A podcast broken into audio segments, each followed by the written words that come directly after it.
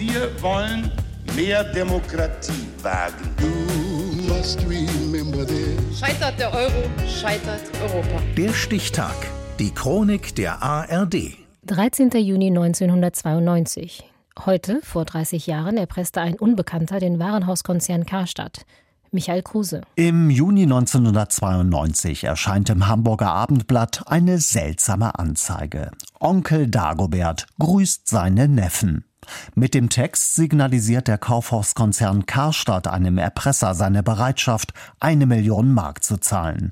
Um seiner Forderung Nachdruck zu verleihen, lässt dieser in der folgenden Nacht eine Rohrbombe in einer Hamburger Karstadt-Filiale hochgehen.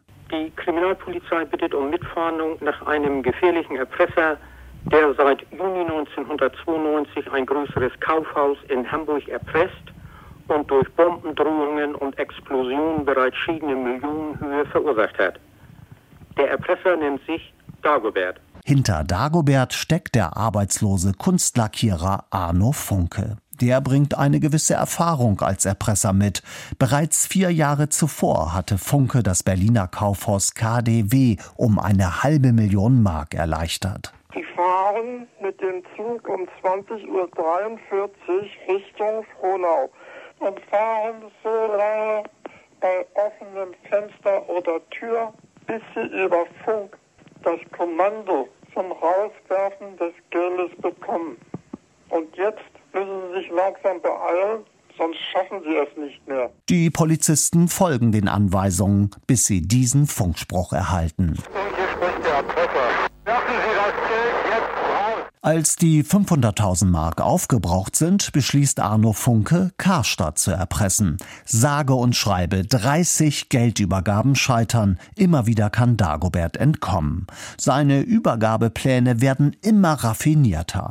Mal will er mit einer selbstgebastelten Mini-Lore, die er nachts auf einem stillgelegten Gleis fahren lässt, an das Lösegeld kommen. Ein anderes Mal stellt er eine Streusandkiste auf einen Gullideckel und kann unbemerkt von unten an die dort abgelegte Geldtasche kommen, in der sich aber wieder einmal nur Papierschnipsel befinden. Für die Öffentlichkeit ist Dagobert fast ein Held. Ich finde es gut. Ja, ich finde es witzig. Meiner Ansicht nach muss es ein hochintelligenter Mensch sein. Das ist ganz gut, wie er die Polizei verarscht, ja. Irgendwie ist der Junge sehr clever, muss man sagen. Also kann man nur den Hut vollziehen.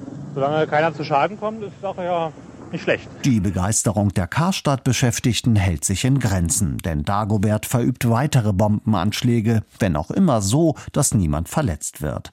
Jedes Mal kurz vor Feierabend werden sie diskret daran erinnert, noch einmal in jeder Schublade nach einer versteckten Bombe zu suchen. Wir erinnern unsere Mitarbeiter an die Aktion Sichere Heimweg. Nach fast zwei Jahren ist das Katz-und-Maus-Spiel mit der Polizei schlagartig beendet. Im April 1994 wird der Kaufhauserpresser in einer Telefonzelle in Berlin festgenommen.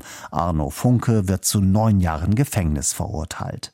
Auf sein Pseudonym ist er übrigens per Zufall gekommen, als er auf der Suche nach einem markanten Satz für die Zeitungsanzeige war und sein Blick auf einen Turnbeutel fiel. War so ein Turnbeutel für Kinder und da war die Dagobert-Figur drauf.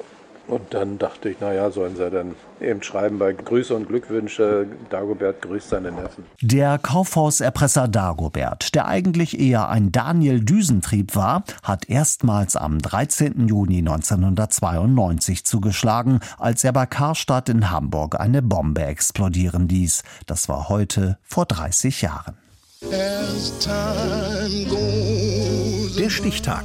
Die Chronik von ARD und Deutschlandfunk Kultur. Produziert von Radio Bremen.